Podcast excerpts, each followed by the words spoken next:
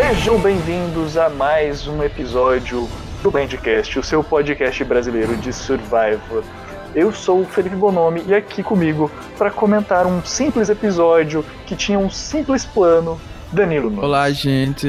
Assim como no episódio, a gente teve uma amostra que a vida não é justa e é mais um daqueles dias de Survivor que a gente se pergunta por que a gente ainda cria esperanças de assistir esse programa. Pois é, né? eu vi que eu e o Danilo a gente acompanhou ao vivo esse episódio, tava lá no chat da no post da tribo falou, e muitas pessoas decepcionadas. Você é uma delas, Danilo? Hum, eu tô decepcionado, mas eu fico sempre. No outro dia eu já esqueço. Passo um pano, volto a assistir de novo. E agora a gente fica se arrependendo porque não colocou o arroba no nosso time do draft ou no nosso time do top 5. É, eu pelo menos coloquei ele, né? Não porque achava que ele ia ganhar, mas porque. E infelizmente. A temporada aconteceu. A temporada aconteceu. Ele era mais sensal do que a gente imaginava. E é isso. E vamos de mais um. mais um óbvio. Eu tava conversando num, num chat que eu tenho com os fãs de Doctor Who aqui, que estavam falando de Survivor. E eles comentaram, e eu achei interessante a ponderação que eles fizeram, que se talvez o Tommy, apesar de ser o provável winner, tá, de ser o provável winner, ele está recebendo a edição de winner essa temporada, é, ele está recebendo menos do que talvez a produção, os editores gostariam de dar a ele, justamente por causa das polêmicas e também do protagonismo feminino que essa temporada teve e a CBS, os editores talvez não quisessem se queimar expondo demais as figuras masculinas dessa temporada e por isso ele ficou com uma edição diferente do que talvez nós gostaríamos. Você concorda com essa visão ou eu tenho que mandar para a galera repensar a opinião dele? Eu não sei se os seus amigos fãs de Doctor Who costumam assistir Survival também, né? Mas se eles tiverem assistido pelo menos as últimas 10 temporadas, eles vão saber que a produção não está se portando muito com isso de expor demais figuras masculinas, balancear a questão de gênero, nem nada do tipo. Eu não acho que houve essa mudança, pelo menos não tão drasticamente quanto a gente gostaria.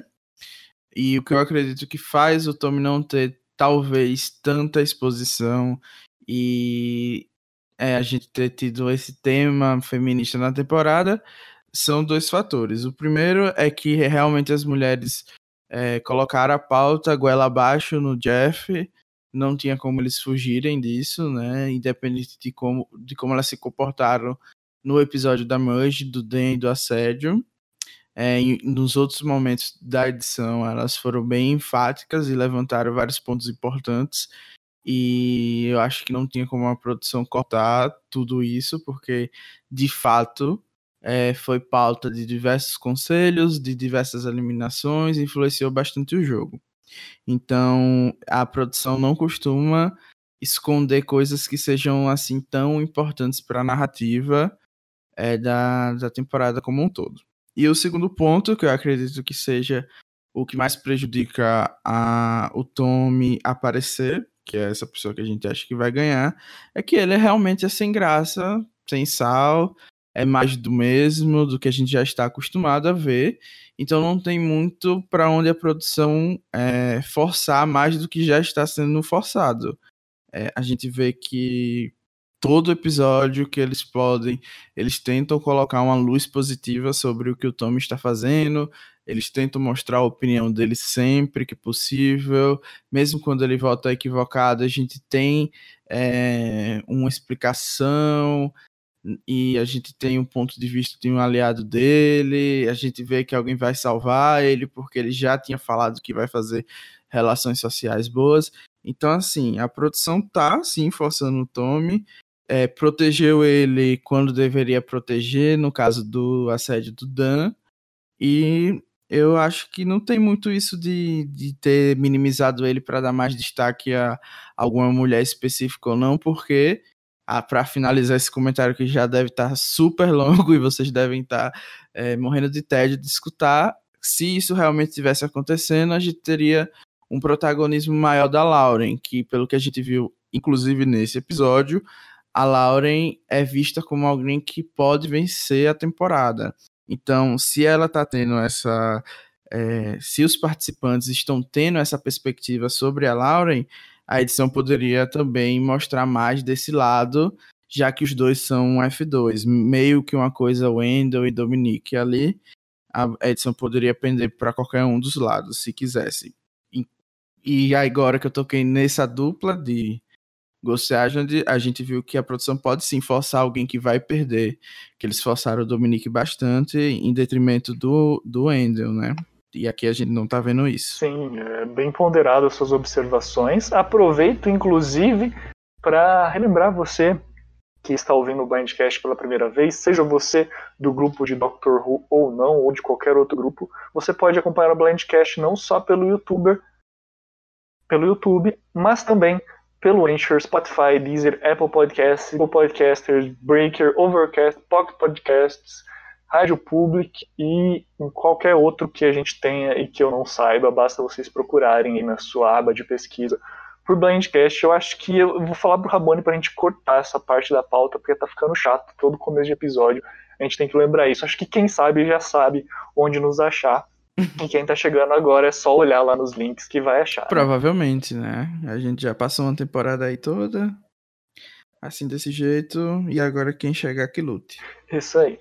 Eu até gostaria de comentar algumas coisas sobre a edição do Tommy, mas não, não vou comentar, vamos seguir em frente, até porque esse episódio de Survivor ele começou, eu me estranhei, eu estranhei quando começou o episódio, de repente já lá, dia 30 não sei quantos, é, prova de recompensa, família chegando, não teve nem aquele anteriormente, não teve nem aquela ceninha ali deles pós-CT igual a gente teve nos últimos episódios, foi direto para a praia para eles já se preparando para receber os familiares. É, é estranho para a gente estar tá acostumado já com o programa no formato antigo, mas eu acho que essa é a tendência daqui para frente. A produção já deu sinais várias e várias vezes em entrevistas recentes que Agora é assim que eles vão fazer o programa, eles têm que enxugar o máximo possível. É... A gente vai ter o benefício da Season 40 ter episódios mais longos, porém, se voltar para esse formato de 45, a gente vai ter que se acostumar a não ter abertura, não ter anteriormente em Survival e várias coisas aí que eles devem acabar cortando. Então, é assim, uma pena, porque são coisas que a gente gostava bastante, mas eu entendo e até aprecio que eles estejam colocando mais jogo, mais cenas de acampamento, para a gente ter uma ideia melhor das configurações e dinâmicas do jogo. Sim, eu concordo com você e eu acho que eles poderiam deixar uma versão mais enxuta, é, tipo assim, no programa, na programação normal, e fazerem mais extras e mais conteúdo e que fosse realmente aberto, né? Porque quem vai no, no YouTube, por exemplo, da CBS, não consegue acessar o conteúdo deles porque é restrito para os Estados Unidos. Se você tiver com um IP brasileiro, né, se você estiver usando é, o seu computador no Brasil e tentar acessar o conteúdo na página do YouTube mesmo da CBS, você não consegue acessar os vídeos de Survivor. E também o CBS ao acesso você só consegue comprar, você só consegue adquirir né, a conta para acessar Survivor se você é, estiver com IP americano. Então acaba sendo algo bem chato para quem é, é fã de Survivor e quer consumir esse conteúdo.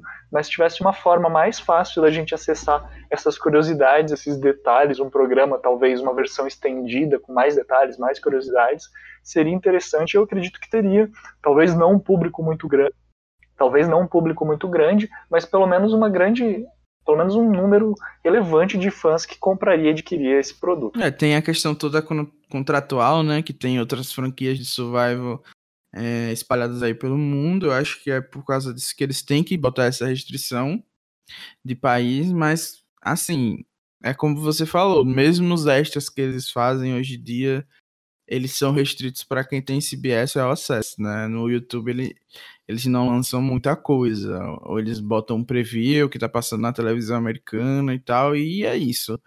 Então, a, quem tá acompanhando o programa tem, ou tem que comprar, ou tem que ser lá dos Estados Unidos, né? O resto que lute mesmo, é, tente pegar aí de forma ilegal e é isso. Que nós todas semanas viajamos para os Estados Unidos para assistir Survivor e depois voltamos. É, com certeza, né? Eu mesmo só assisto porque tenho green card. Brincadeiras à parte. brincadeiras à parte, principalmente a que eu cortei que não deu certo aqui, a gente teve um momento de confraternização, um momento família, o um momento cotas, né? Inclusive a cota da família americana, eu vi que teve bastante pessoas reclamando ali do da namorada, da esposa do Tommy, mas é aquele, aquele momento da temporada que eu até comentei com o Rabone semana passada, que é aquele momento que no jogo, tanto para os jogadores, mas também para nós que somos espectadores, a gente lembra um pouquinho mais que é essas pessoas, esses personagens que a gente constrói, são pessoas, né? São coisas, são seres muito mais profundos do que a gente enxerga pela telinha da televisão ou pela telinha dos nossos computadores, se você não tiver esse privilégio de ir para os Estados Unidos assistir toda semana. É, e foi interessante, eu fazia um tempinho que eu não acompanhava o chat da Tribo Falou para assistir ao vivo, mas foi bacana é, ver as diferentes reações do pessoal, do, até da plateia, né, por assim dizer, que estava acompanhando cada um dos familiares chegando para essa grande festa de Survivor. Sim, é por ser exatamente isso que você falou, um momento de humanizar os participantes que eu não acompanhei a visita da família essa semana, que eu preciso olhar eles como pessoas escrotas que foram e continuar odiando eles até o final. Eu não assisti, não quero Dom humanizado, não quero Laura humanizada, então não vi, não vou poder comentar nada sobre a visita da família hoje. Mas assim, eu sempre choro nas outras edições, com certeza iria chorar nessa, por isso mesmo tive que evitar, porque senão eu não ia continuar odiando eles até o final. Senão não dá pra gravar Blindcast logo depois que acabou o episódio, né? Pois é. Então, tivemos que balancear aí e eu mutei a vista da família. Olha, eu assisti, eu achei bem interessante conhecer um pouquinho esse lado diferente das famílias. É, eu acho que deve ter muito é, hater do Dan que deve ter é, mutado como Danilo a visita do filho dele, eles se abraçando, chorando, e ele podendo realizar o filho do sonho, é, filho do, e ele poder realizar o sonho do filho. Foi uma cena ok, ele tem os defeitos dele, mas uma cena interessante de se assistir. E assim, vamos, já que o Danilo não quer comentar a visita da família, vamos falar da prova. Foi uma mistura de várias provas que a gente já conhece. É, e acabou e acabou culminando justamente na vitória da Janet e do Tony. E assim, primeiro quero começar perguntando se o Danilo gostou da prova, mas já completa essa pergunta também questionando se ele gostou das escolhas né, do, da Janice, da Jennifer e do Tommy que levaram o Dan e a Lauren para recompensa da prova junto. Olha, a prova para mim do, desse programa é sempre a mesma coisa. Desculpa, gente. É, eles estão faltando aí um pouquinho de criatividade. Tudo bem que são 40 temporadas, então é difícil mesmo inovar dentro do formato. Eu gostava mais das. É, eu gostava mais das provas em família quando os próprios é, familiares participavam, achava interessante, mesmo que seja completamente desbalanceado, dependendo de quem vinha, né? Imagina o filho do Dan com 13 anos fazendo prova, ia ser simplesmente tudo para mim. Ele ia ganhar. Porém, É assim, eu achei legal a prova em si. Poderia ter mais arremessos ali para poder balancear um pouco mais. É, me pareceu que um era pouco. É, e quanto às escolhas, né? O, o Tommy e a Janet acabaram vencendo. Eu achei que eles fizeram escolhas bem ruins. Principalmente escolhendo o Dan primeiro, mostrando que realmente ele tá ali bem inserido na, na aliança da Vokai e acabaram deixando muito explícito para Nora que ela era Baldwin, né, da, daquele, daquele grupo, por ter sido escolhida por último. Eu acredito que quando a gente tem alguém na aliança que é, tá tão comprometida com ela e ao mesmo tempo já deu indícios em outros momentos de ser um pouco mais volátil, a gente tem que ter um pouco mais de atenção nesses momentos que é, para boa parte das pessoas pode parecer é, uma besteira, ou para quem tem um pouco mais de estratégico dentro do seu comportamento de jogador, não fosse algo que poderia balancear suas escolhas no futuro, mas para alguém que se comportava como a Nora, eu acho que seria importante tomar cuidado em deixar ela de fora é, dessas recompensas e visitas à família. Então, acho que foi uma leitura equivocada das pessoas. Eu acredito que a própria Lauren poderia levar isso muito melhor do que a Nora levou, ou até mesmo o Dan. Tudo bem que eu acho que eles se compadeceram um pouco por ter sido filho, né, de 13 anos, uma criança, a gente é, eu pelo menos pensaria em, em realizar isso para a criança e sim, não pelo Dan. Então, eu acho que eles poderiam ter deixado a Lauren de fora nessa situação. Concordo perfeitamente com o que você falou. Eu também sinto falta da, da família participando. Eu acho que isso adicionava um elemento de justamente desequilíbrio, de, de, de mexer com o balanço de Survivor, que era interessante. Às vezes você pode ser bom em prova, mas o seu familiar não ser. E isso gera uma oportunidade para que outras pessoas que, que têm uma combinação familiar um pouquinho diferente é, justamente possam ir bem na prova, conseguir ganhar alguma coisa. É, eu mesmo lembro que as primeiras vezes que eu, que eu assisti, quando eu ficava confabulando, fantasiando, eu já ficava pensando: olha, se eu fosse para Survivor, eu ia preferir levar aquele meu primo que é mais atlético do que levar, por exemplo, às vezes a, o, o meu avô que é mais velho, que não vai conseguir fazer a prova, certo? Isso também é uma dinâmica que poderia influenciar no jogo. Não sei se, se algum, alguém já pensou em fazer isso. Não, vou indicar tal pessoa para ir na visita da família, porque se tiver prova, a pessoa que tiver que participar, ela pode me ajudar mais do que uma outra pessoa que às vezes até seja um parente mais próximo. É, mas deixando isso de lado, eu concordo também com essa questão de que é preciso ter muito tato sobre quem você leva para as recompensas, com quem você divide as recompensas. Porque um aliado que está muito próximo de você, se ele não tiver 100% de certeza de que você está com ele, isso pode ser uma brecha para ele começar a duvidar da relação que tem contigo. Dele olhar com os olhos assim, poxa, por que ele levou outra pessoa? Por que ele não me levou? Ele fala tanto que quer jogar comigo, que ele gosta de mim, que ele confia em mim, e agora, quando posso ter a oportunidade de matar a saudade da minha família, que eu posso ter um conforto nesse tormento que é, e é realmente um tormento passar fome. Tenho certeza que ninguém aqui gosta de passar fome.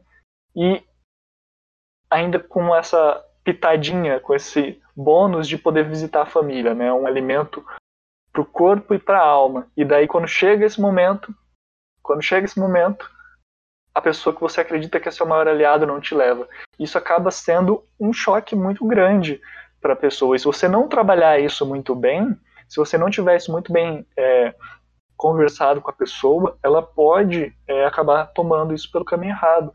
E a gente já viu em outras temporadas, aqui sem dar muitos spoilers, mas a gente viu alianças conversando: olha, se tiver uma prova de recompensa, eu não vou te levar, eu vou levar Fulano, porque Fulano a gente está precisando é, garantir mais o voto dele agora.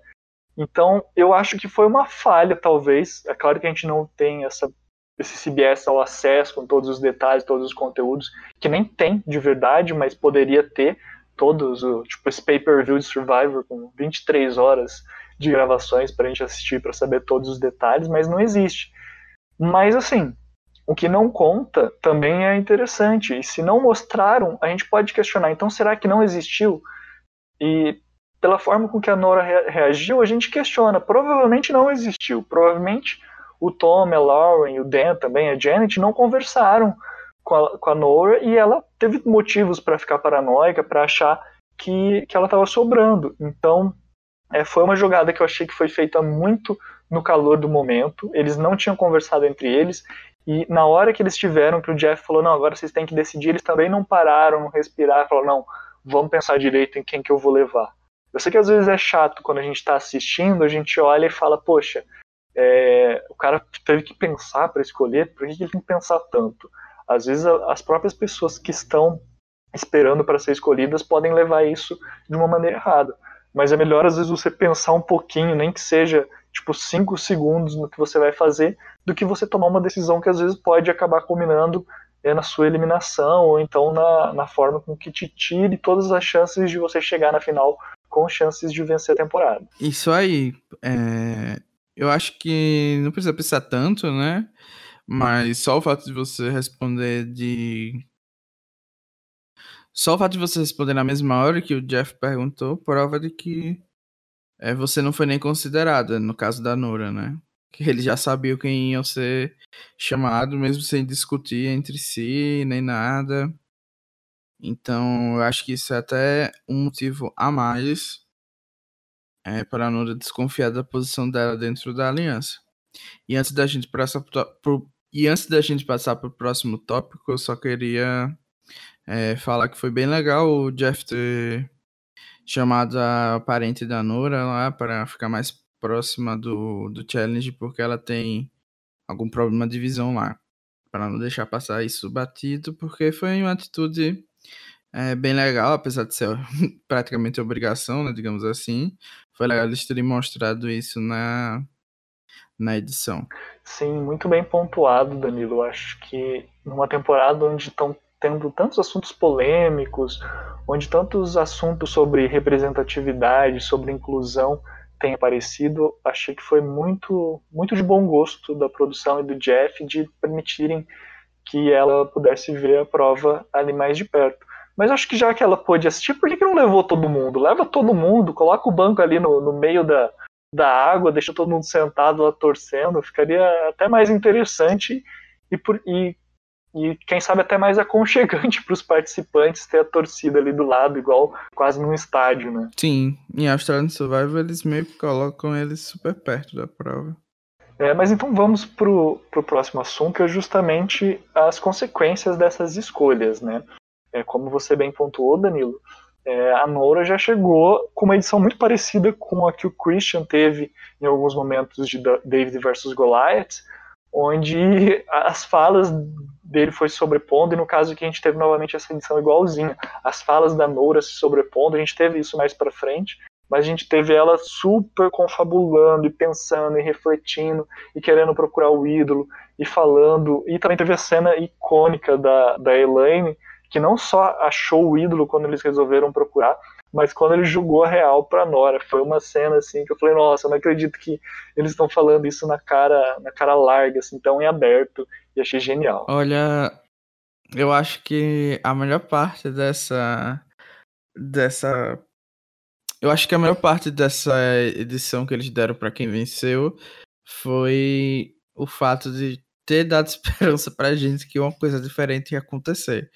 Porque começou aqueles confessos não, super arrogantes da maioria, e eu achei por um segundo que a gente pudesse ver o, o bem vencendo. Mas não foi nada disso que aconteceu, né? Eu acho que tô até pulando um pouco do, é, do assunto em si. Mas foi isso. Eu acho, é, a interação com a família é sempre legal de, de ver.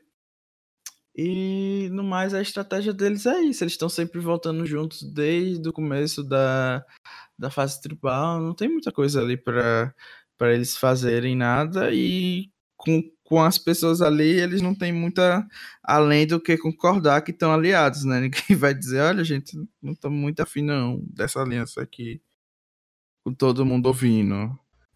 É, você acaba ficando numa situação delicada, né? Alguém chega para você, estão em quatro no acampamento, não tem mais ninguém, e fala, ah, vamos fazer uma aliança para eliminar a galera que foi na recompensa? É, você fica meio tipo, ah, não vou fazer, eu tenho aliado lá e pra mim tá de boa. Tipo, é meio que um tiro no pé, né? Sim, eu acho que ninguém ia fazer isso, mas tava bem na cara ali pelo que a Nora tava falando e pelo jeito que eles estavam se comportando, que realmente foi algo que podia ser levado para frente, né?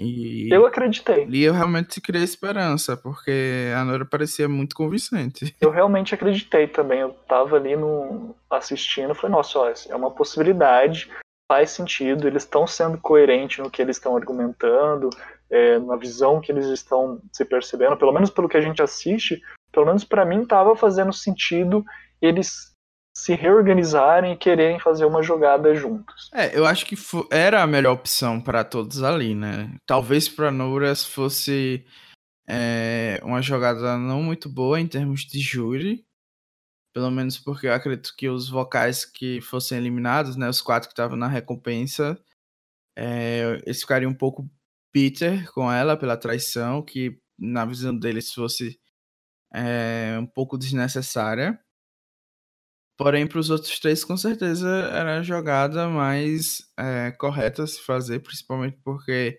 do outro lado tinha a Lauren e o Tommy, que são os dois contenders para a vitória e são um duo. Então, realmente, além de ser uma jogada que tiraria eles da minoria, seria uma jogada também que tiraria alguém muito forte para vencer e o jogo está se aproximando da reta final e essas coisas têm um peso ainda maior.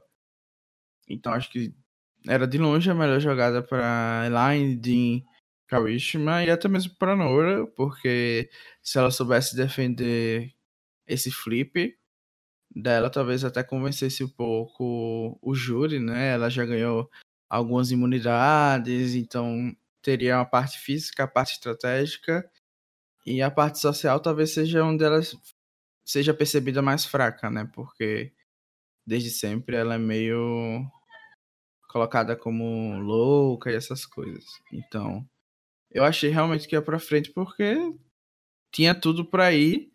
Eles acharam um ídolo, né, em, sequência e assim tava tudo se alinhando para dar certo, até mesmo a divisão de votos do pessoal da majoritária dava de bandeja esse conselho para eles, mas nem tudo é perfeito. É, e uma coisa que a gente acaba esquecendo, mas é a percepção que cada um, que cada um, que cada um do, dos participantes, né, que estão lá, cada um deles tem uma percepção diferente do jogo.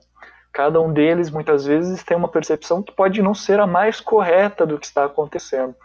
E é legal você ter falado sobre isso, porque logo na, na prova de imunidade, é, vou falar aqui rapidamente, já que a gente não gosta, nem eu nem você gostamos de perder muito tempo falando de prova. A prova se chama Belém Jack, foi a terceira vez em Survivor, já esteve em San Juan del Sul, foi vencida pela Natália A, e também já esteve em Camboja, que foi vencida pelo Joey.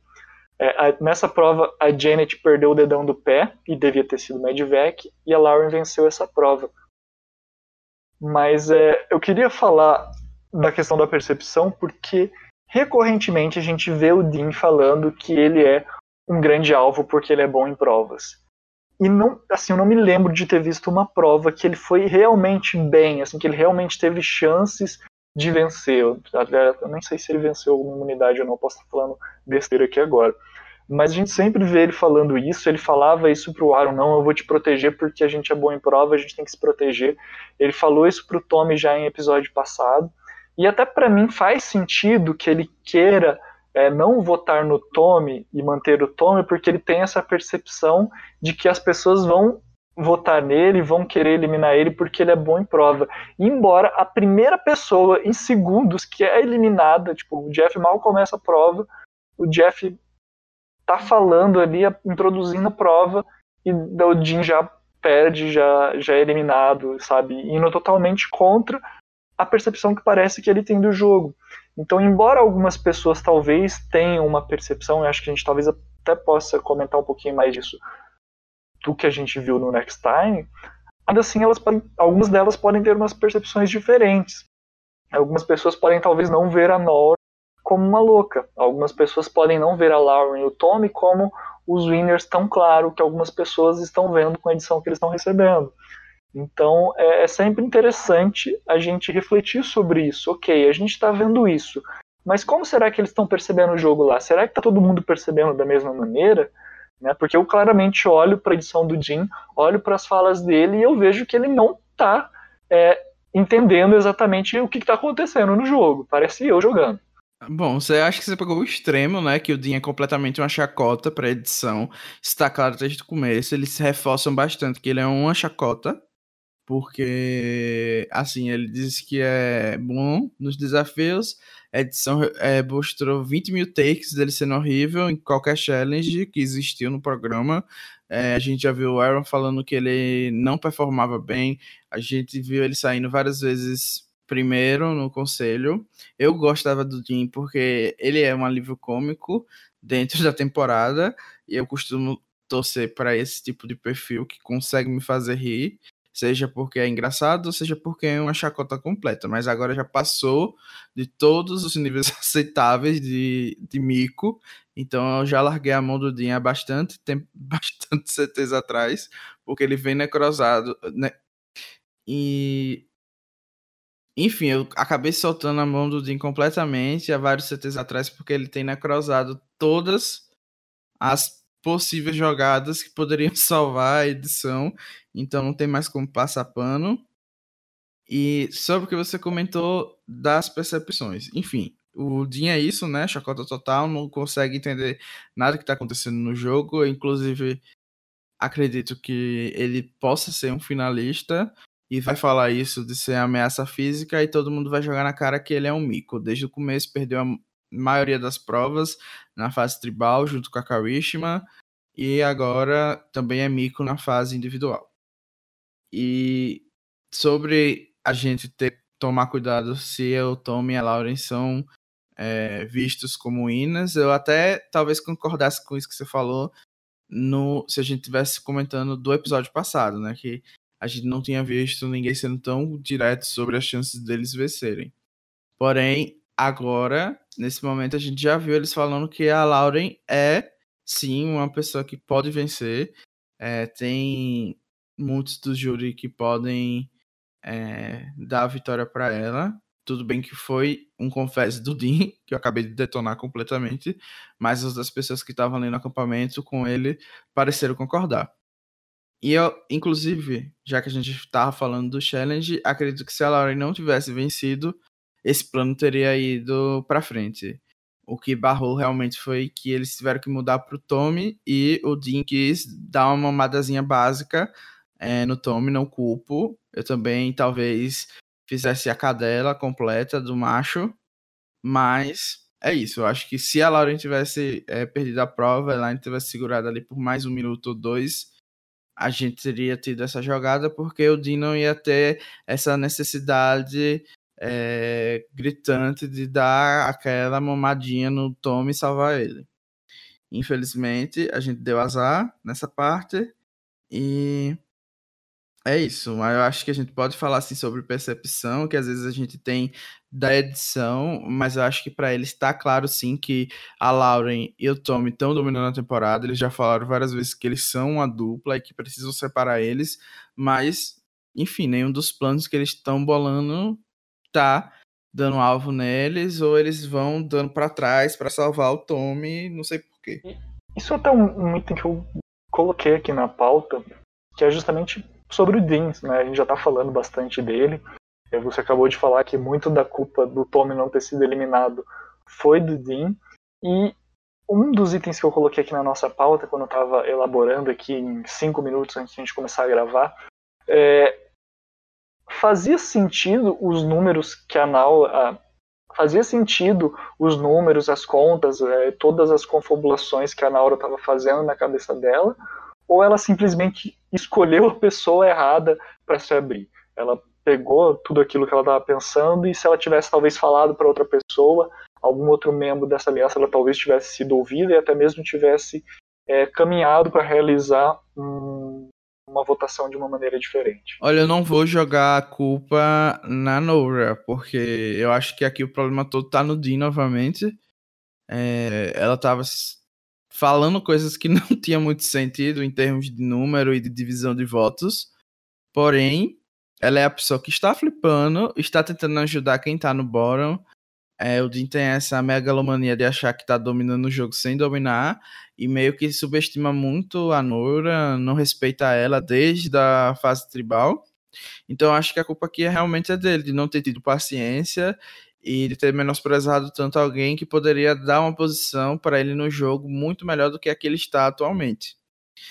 E sim, se a Nora tivesse falado talvez com a Karishma, ela poderia ter ido muito para frente. E agora a gente vê aqui também o gameplay horrível do Dean em termos de jury management, né? De, de ter cuidado na hora de tratar com as pessoas, porque ele simplesmente ficou desconfiado da Nora, ainda falou na cara dela. Tipo, simplesmente hor horrendo do começo ao fim. Essa conversa foi muito engraçada por causa disso, mas assim, se a gente for analisar só o gameplay, Infelizmente, eu acho que aqui o problema tá muito mais nas costas do Dean. O ponto positivo para ele é que ele sabe ser uma ratazana infeliz, necrosada, lixo radioativo, e ele tomou a dianteira ali de jogar a Nora para debaixo do ônibus e acabou atingindo a Karishma como consequência. É, vamos pegar esse gancho então do, do que você está nos narrando aí, desses acontecimentos do episódio, para a gente já começar a falar um pouquinho do Conselho Tribal. Porque a gente viu, na verdade, é uma moda que está acontecendo cada vez mais nas últimas temporadas, em especial nessa também. É, as pessoas não estão nem aí se o Jeff está fazendo pergunta, não estão nem aí para a estrutura do Conselho Tribal da, da temporada e virou ah, feira. já né? virou feira, né? Há muito tempo.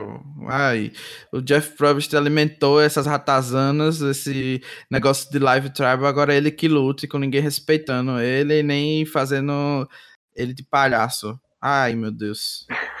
Lixo. E, e daí eu, te, eu coloquei algumas perguntas assim. É, por que, que a CBS não deixou o Jeff comer pipoca? Porque ele não fez basicamente nada nesse CT. Ele é inútil. E... Desgraçado. Nem pra comer pipoca, né? É. Aliás, quem comeu pipoca foi a, a Missy, né? Que fez o. Ah, e quer ser Michaela vai estudar. e, enfim, basicamente o que aconteceu foi conversinhas aleatórias e a basicamente colocando tudo no ventilador, provavelmente tudo que já estava sendo debatido e conversado ali nos sussurrinhos. Ela falou assim: olha, quer saber? Vamos falar pra audiência, vamos falar pro Jeff, tudo que tá acontecendo aqui no, nos ouvidos da galera e vamos ver o que, que, acontece. Ah, eu achei ela super sensata, né? Essa miqueira de ficar todo mundo sussurrando. Horrível pra gente que é telespectador. E, enfim, acho que a gente até tá pulando, porque de fato o conselho começou um minuto, o Dean já tava lá é, se arrastando, lambendo o pé do Tommy. E eu fiquei. fiquei em choque, porque tinha, eu tava super feliz que ia ter uma jogada legal que ia acontecer. Um minuto do CT, tava devastado já sabendo que deu merda. E eu gostei que o Tommy ficou interrogando todo mundo, né? Dizendo, ah, então eu ia sair, eu ia sair. E assim, desgraçado, você ia sair, ia aceitar. Seja eliminado pelo bem da temporada. Pense, pense a longo prazo. Quem quer participar de uma temporada horrível dessas? Assim, mas pelo que eu entendi, é, posso estar completamente errado, que não é incomum mas é por uma fração de segunda a Nora foi meio que um alvo ali também, né? O pessoal começou a ponderar é, se ela seria a próxima, se ela seria agora, porque de certa forma, embora o Dean tenha dado gatilho, a Nora, Apaga, me deu que gatilho. ela falou, ela acabou se tornando também um alvo. Nada, eu só falei o meme, desculpa. tá desculpado. Mas assim, eu vi. No... Eu tava com medo da Nora ser eliminada. Não fazia sentido pra Vokai eliminar ela, né? Que eu sou daquela. Daquele tipo que. Por mais que o meu aliado esteja me traindo, é melhor um aliado que tá me falando que vai jogar comigo do que alguém que eu sei que não vai jogar comigo nunca, né? Então, achei que eles fizeram correto, manter o plano de tirar a Karishma infelizmente, pra gente que tava torcendo para ter alguma coisa legal na temporada, mas o voto realmente era esse, pra parte deles. O que me deixou triste foi que a minoria não se uniu, né? Tá todo mundo aí achando que vai acontecer alguma coisa muito surpreendente e tomara que aconteça, né? O quê? Ai, vai que o Tommy quer mamar também o Dean, né? Teve aquele momento que os dois quase se beijaram no conselho e o Dean deu uma risadinha. Se isso acontecer, talvez a gente esteja sendo muito enganado e de fato é, o Dean esteja aliado aí do Tommy mais próximo do que a gente sonhava. O meu palpite agora para F3 da season é Tommy, Dean e Lauren. E deixa eu te perguntar, tem alguma chance? Essa aqui é, é meio que absurdo, eu não gostaria de ver. Mas você acha que tem alguma chance da, da gente ter um F4? Não. Isso aí, simples e direto, assim que eu gosto. Não tem, não tem chance porque tem a twist do fogo do F4, então não tem chance, gente. E se a twist do fogo do F4 for no F5? Aí a gente simplesmente pede pro Jeff Probst tomar vergonha na cara e acabar com esse programa. Ah, é, é tanta twist que a gente não sabe nem mais esperar, né? É isso, mas, mas a gente tem que esperar mesmo o de sempre. Mexe no F13, prova de fogo agora no F4, obrigatória, e no F3, um, um winner homem ganhando sem graça. É isso. E nas temporadas pares, Edge of Extinction. Isso, graças a Deus. Vamos lá, pelo menos lá a gente pode ter é, o vídeo da Kawishima corta na mão. É, a temporada inteira, né? Foi assim quando a, com a Rain na temporada. Agora imagina se a gente tivesse é, como primeira eliminada da temporada ao Legends, da temporada aí de ao Winners, que tá vindo a Sandra. Agora, pelo menos mesmo que a Sandra saia no começo, a gente vai ter a temporada. Sim, vai ser a Parvati FB, Sandra SB, das duas rainhas da Edge of Extinction. A Sandra volta no primeiro Edge of Extinction, a Parvati volta no segundo. E aí as duas fazem prova de fogo no F4. A Sandra pisa na rata da Parvati mais uma vez e vai pra final. E depois dessa fanfic, eu me lembrei que eu esqueci de falar o número de confessionários. E, enfim, a gente já passou, o Rabani que gosta dessas coisas, vocês perguntam para ele lá no privado deles. É, você gostaria de comentar mais alguma coisa desse CT, da eliminação da Karishma, dessa temporada em específico? Eu achei muita burrice da maioria ter splitado os votos dois contra dois. Eu acho que a gente pode ler alguma coisa nisso. Que o Tommy e a Lauren voltaram juntos em uma pessoa porque não queriam é, votar em alguém específico. Tipo, eu acho que eles não queriam votar na Elaine, que foi quem eles dividiram, né, os votos. Então eles devem ter alguma aliança com a Elaine. E talvez isso signifique que o Dean e a Elaine se juntem com o Tommy e a Lauren para, sei lá, formar um F4 imprevisível porque a gente também vê uma cena da, do Dean e da Elaine nesse episódio é, falando, ah, se a gente fizer isso não tem como voltar atrás. Eu acho que eles estão. É, talvez a gente tenha esse F4 em específico. Ou não, né? Eu tô tentando aqui de qualquer jeito encontrar uma solução para essa desgraça. Mas é isso. Não tenho mais nada para falar. Se a gente esqueceu de comentar alguma coisa, vocês mesmos falem aí nos comentários desse podcast. E pronto. Se vocês estão gostando da temporada, perdoem que eu estou bem amargo aqui depois de assistir o episódio. E é isso. Bom que você já tá fazendo a limpa, né, Danilo? Você já tá falando do episódio, agora você passa a semana inteira sem Survivor. É, só para fechar então o seu rate, é, a gente teve um Next Time que foi justamente do Tommy. Teve mais coisa acontecendo, mas eu não lembro de tudo. Fanfic pura, gente. Fanfic pura. O Tommy não vai eliminar a Lauren, não. Era só isso que eu queria ouvir. Muito obrigado. É, tomara que eu pague a língua. Que nem quando eu disse que a Tessa não ia sair com ele no bolso, se ela sair no outro episódio. Vamos lá, Tommy. Seja uma cadelinha infiel. Perca todos os juros votes. isso aí.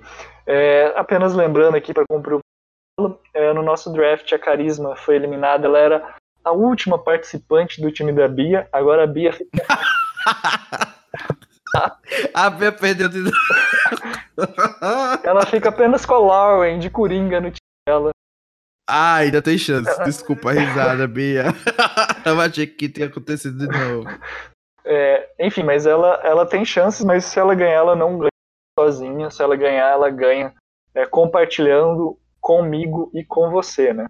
Uhul! Winners triplo, pisando no Rabone. Seria muito lindo para o Blindcast se isso acontecesse, porque a gente nunca mais ia poder perdoar o Rabone. Isso ia ser legal.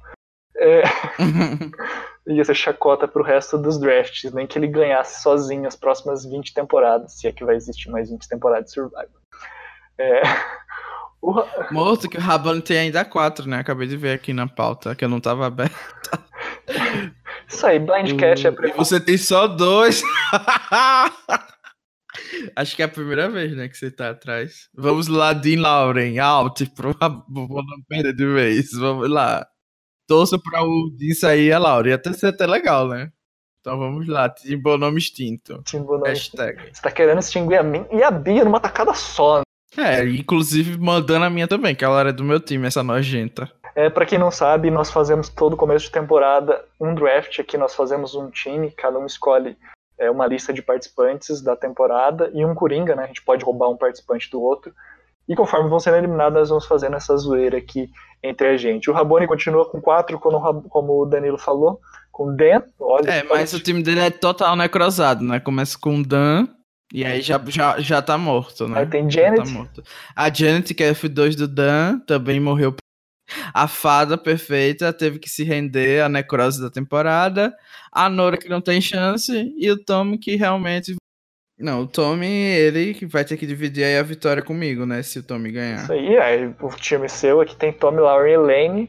Tem algum desses três do seu time que você gostaria de que ganhasse? Não. na verdade, acho que se a gente parar, agora, agora que eu parei pra. Eu fiz essa pergunta para mim mesmo na minha cabeça. E daí a gente já falou. O time do Rabone, a gente já acabou de zoar o time inteiro dele. O seu time, você falou que não tem ninguém que você torce. No meu time também não. Na temporada, tem alguém que, que se ganhar vai salvar a temporada? Não, assim, eu tava torcendo pra Karishma, né? Ela foi eliminada nessa, esse episódio. Eu acho que a Nora não tem chance de ganhar, mas se ela vencer, ia ser uma winner muito legal pra temporada ia salvar. Então, assim, eu tava zoando o time do Rabone porque eu acho que ela não tem chance de vencer. Nem o, o Dan. Deus, por favor, que ele não ganhe. Rata lixosa. E a Janet seria legal também vencendo. Porém, acho que ela não tem muita chance, não. Em termos de ética. Então a minha. Eu tava rindo do time dele mais por causa disso. Pelas chances deles vencerem. Mas eu acho que das opções que a gente tem, se o time do Rabone vencer, seria o mais legal, a Janet ou a Nora. Olha, mas não ia ser legal porque ele ia ficar zoando a gente, porque a gente, nós três temos a Lauren no time. Ele ia ficar zoando a gente porque nós escolhemos e se juntamos contra ele. Ele ia ficar revoltado. Ele ia ficar na nossa cabeça o resto dos próximos drafts falando que não adiantava ir contra ele. Então eu espero, sinceramente, que ninguém. Se, se alguém do time do, do Rabone tiver que ganhar, que seja o Tommy, pelo menos ele ganha contigo. E a chacota para mim e pra Bia é menor. É isso aí. E aí fica eu com duas vitórias, Bonami com duas vitórias, eu acho. São duas ou três já? A gente faz desde quando não sei. Enfim, totalmente temas irrelevantes para você que estava escutando aqui. Deixe seu comentário, que é isso que importa realmente. Você chegou, você ouviu essa baboseira de draft. Você é um vencedor, você merece comentar para a gente saber que você é um grande fã desse programa. Então, deixa aí seu comentário no Facebook, no Twitter, no Telegram, onde seja que você esteja escutando e que a gente possa ler, né? Marque a gente de alguma forma. E é isso. Tchau. E a gente se sente realmente parte de uma comunidade que é viva, de pessoas que gostam de Survivor. E como o Danilo falou, muito obrigado se você toda essa baboseira do Daft até o fim. Muito obrigado, até a próxima. Tchau, tchau. Danilo, você pode comer. Tchau, vou comer mesmo, um bolinho.